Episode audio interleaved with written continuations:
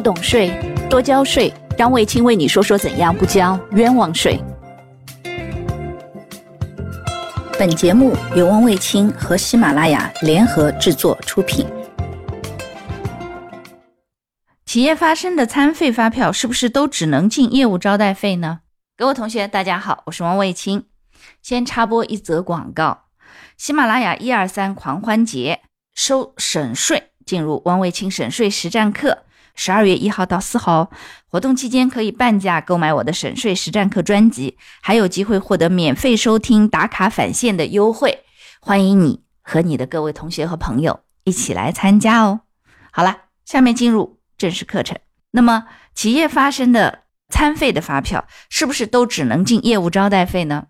答案不是的。如果你以为企业发生的餐费都只能进业务招待费这一个科目的话，那说明第一个你对企业的业务不熟悉，第二个你真正的对会计的账务处理也不熟悉。那当然，第三个你对税法可能也不是特别熟悉。那来听汪老师跟大家讲一讲企业取得的餐费发票可能会有哪些不同类型的科目计入，那么在税收上的。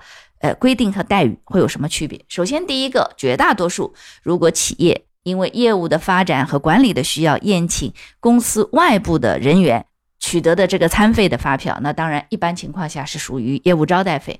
那这部分的业务招待费呢，按照税法的规定，不超过当年销售收入的千分之五，这是一个。同时，另外一个按照实际发生额百分之六十，两个孰低为原则，计算企业所得税的时候。来税前扣除，那超过的部分等于就得要做纳税调增了，这点很清楚。这也是为什么很多同学会问：企业发生的餐费发票取得的餐费发票，是不是就只能进业务招待费呢？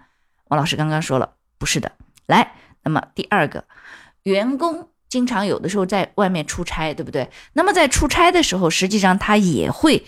在外面这个吃饭，那吃饭的时候，他为了回来报销差旅费用的时候，他也会取得餐费的发票。所以呢，员工正常出差，在这个出差途中吃饭取得的餐费的发票，那当然一般差旅费在出差的时候是有标准的，符合标准。第一是指发票符合标准，第二是指金额符合标准。那这种符合标准的这部分餐费，它其实是进差旅费，而不是进业务招待费。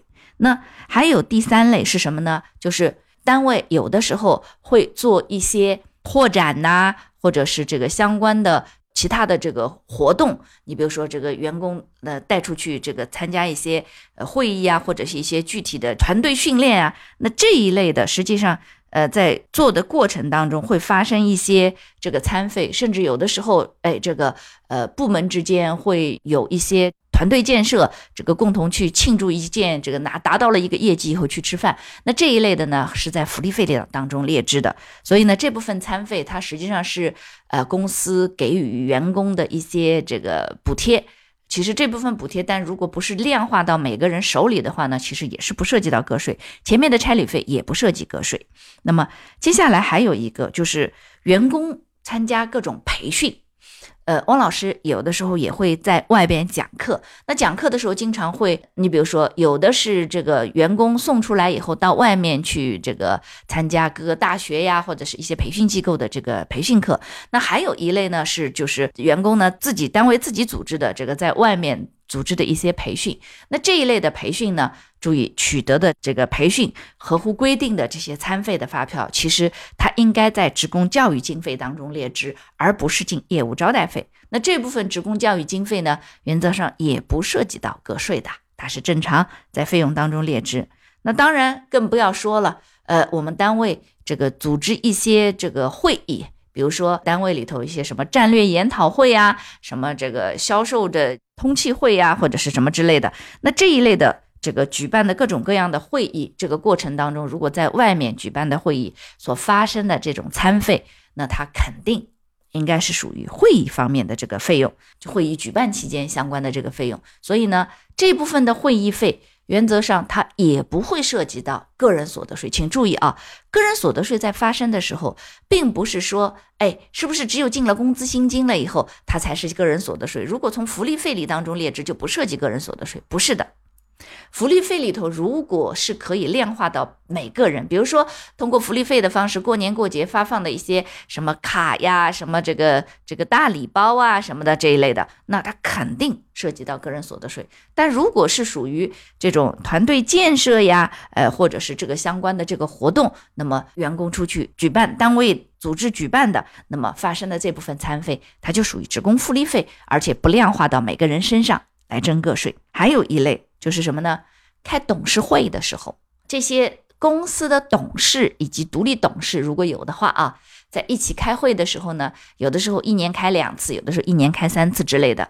那么像这一类董事会在开会的时候，哎，午餐的这部分的费用呢，当然它就应该归董事会费，不是董事费哦，是董事会费。那么这部分董事会费，它当然也不属于业务招待费，因为它。完全属性不同的，那这个也不会涉及到个人所得税。呃，另外还有一些就比较特殊的了，呃，比如说有一些大家知道，我们经常会看电影或者是电视剧啊，这一类电影或者电视剧，呃，在拍摄过程当中。有的时候经常会出现一些这个吃饭呐，或者是喝酒啊，或者是宴请啊这方面的一些镜头。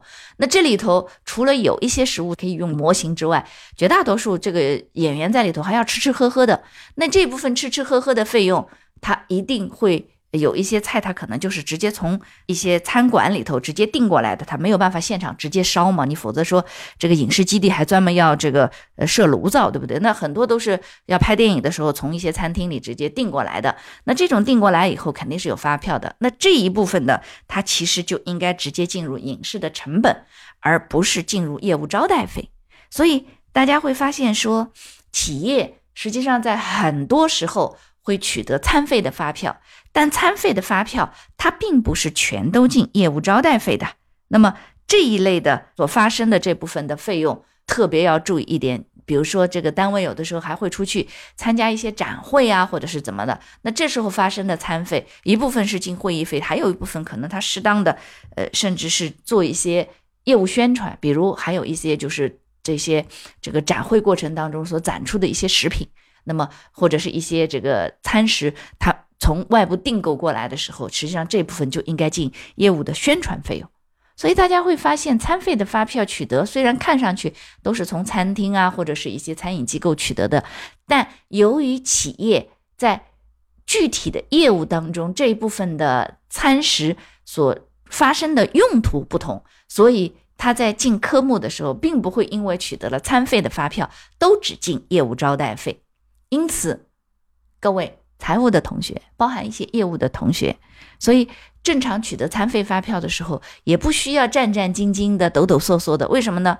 其实餐费的发票，它并不一定完全都进业务招待费，也并不需要完全都要做纳税调增的。那有一类根本不需要。同时，另外一个像业务发生的这个过程当中，请注意一点：如果它属于会议费。那么这部分的餐费你进了会议费，那势必它应该有一个会议相关的这个内容。当然啊，之前的时候还有同学说，这个报销餐费的时候上面得要列明这个菜单呐，啊，请了谁呀？这个是不是请外部的客人还要留个联系电话呀？说实话，这个这种情况下。我我不知道这个可能是单位内部财务管理规定的这个要求。首先从税务局的角度上来说，他并没有要求说报餐费必须要呃列明菜单吃了多少喝了多少，同时还要谁来吃饭，在上面得要留名字和电话。这种要求一定不是税务局要求，它可能是审计局或者是这个纪委的要求，但它一定不是税务局的要求。不过有一点就是，如果你的餐费不是进的业务招待费，而是进的会议费呀，呃，进的董事会费呀，呃，进的这个相关的其他的职工福利费、差旅费。那么你一定要证明说，他这个餐费，比如说在差旅费的时候，他一定发生了差旅，他才会有这部分的餐费能进差旅，对不对？哦，如果说根本就没有发生过差旅，没有出过差，哎，一笔餐费就直接进到差旅费当中，那当然它是有问题的，因为这部分餐费的发生叫皮之不存，毛之焉附。既然餐费这个实际上是一个毛，那它取决于之前的皮是不是在。所以呢，从这点上来讲。企业发生的餐费不需要战战兢兢，但另外一个，如果你想要进入正常的合规的这个相关的费用科目的，那你也需要是有一部分相关完整的资料，能证明的确是发生了这一笔业务，然后才会出现这一笔餐费。好啦，那么今天的这个课就到这里。这个呢是很多同学在这个省税实战课的交流群当中提出来的一些问题。那么也有同学有提问了，甚至还有一个同学贴了一张非常非常棒的图片。呃，那这一点呢，也很感谢大家在群当中的交流。老师在看你们解答的过程当中，实际上也是教学相长，让我们一起学习，一起进步。好啦，接下来还有一个，就是喜马拉雅一二三狂欢节收省税，进入汪卫清省税实战课，在活动期间可以半价购买省税实战课的专辑，同时还有机会获得免费收听打卡返现的优惠，欢迎你。和你的小伙伴、同学呀、朋友啊，一起来加入汪老师的省税实战课。好，谢谢收听。